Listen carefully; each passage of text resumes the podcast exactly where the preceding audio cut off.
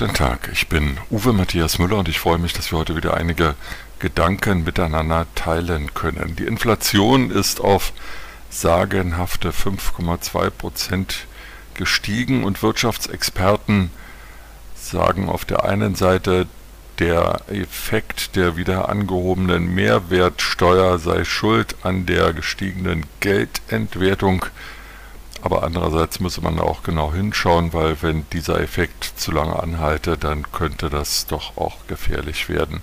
Nun, die Mehrwertsteuererhöhung von 16 auf 19 Prozent ist lange her und es gibt durchaus noch andere Ursachen für die Inflation, wie mir scheint. Da ist zum einen der Materialmangel, schauen Sie nur auf den Bau, aber auch auf die Autoproduktion. Da kann nicht so gewerkelt werden, wie man das als Unternehmer gerne will. Man muss höhere Preise zahlen für das, was da verbaut wird. Und diese höheren Preise werden natürlich an die Verbraucher dann auch weitergegeben. So setzt sich diese Kette fort. Es ist wahnsinnig viel Geld durch die Corona-Krisenbewältigung ins Land gespült worden.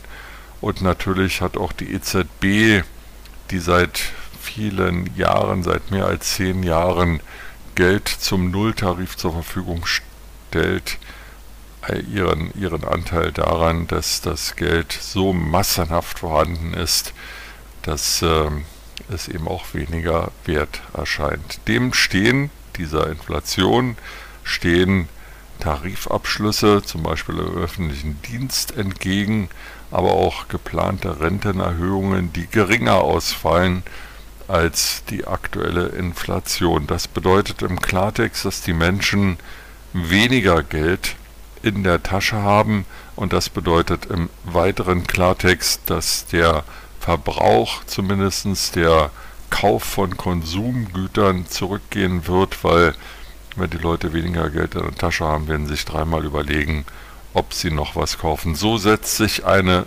Spirale in Gang, die dann dazu führt, dass irgendwann auch Arbeitsplätze abgebaut werden und die Kombination aus Inflation und steigender Arbeitslosigkeit bzw. geringerem Wachstum als äh, prognostiziert nennt man Stagflation, Stagnation und Inflation in der Kombination ein Schreckensszenario, das wir vor einigen Jahrzehnten zuletzt in Deutschland hatten und das sich niemand ausdenken mag.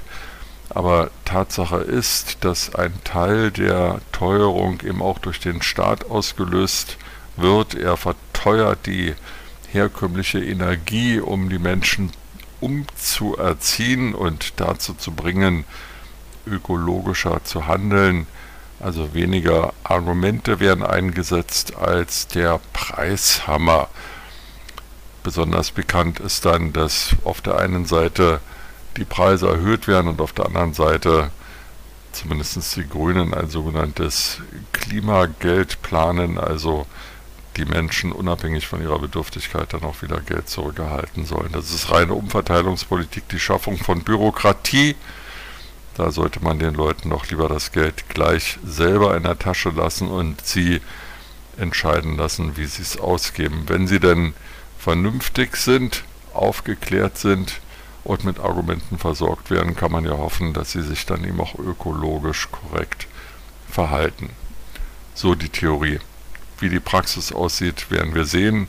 Wirtschaftsökonomen verweisen darauf, wir müssten jetzt nochmal einige Wochen, wenige Monate warten, wie sich die Inflation entwickelt. Vielleicht sei es ja wirklich nur die Mehrwertsteuererhöhung und deren Effekt, die jetzt aktuell sich abbilde und alles würde sich wieder normalisieren. Also schauen wir zu, zahlen wir mehr Geld für die Weihnachtsgans, ärgern wir uns nicht über gestiegene Energiekosten und Strompreise, die uns die Versorger in diesen Tagen und Wochen in die Briefkästen legen, sondern vertrauen wir darauf, dass alle schon wissen, was sie tun, genauso wie in anderen Fragen. Mit diesen Gedanken in den Tag wünsche ich Ihnen eine gute Zeit und freue mich, wenn wir uns bald wiederhören.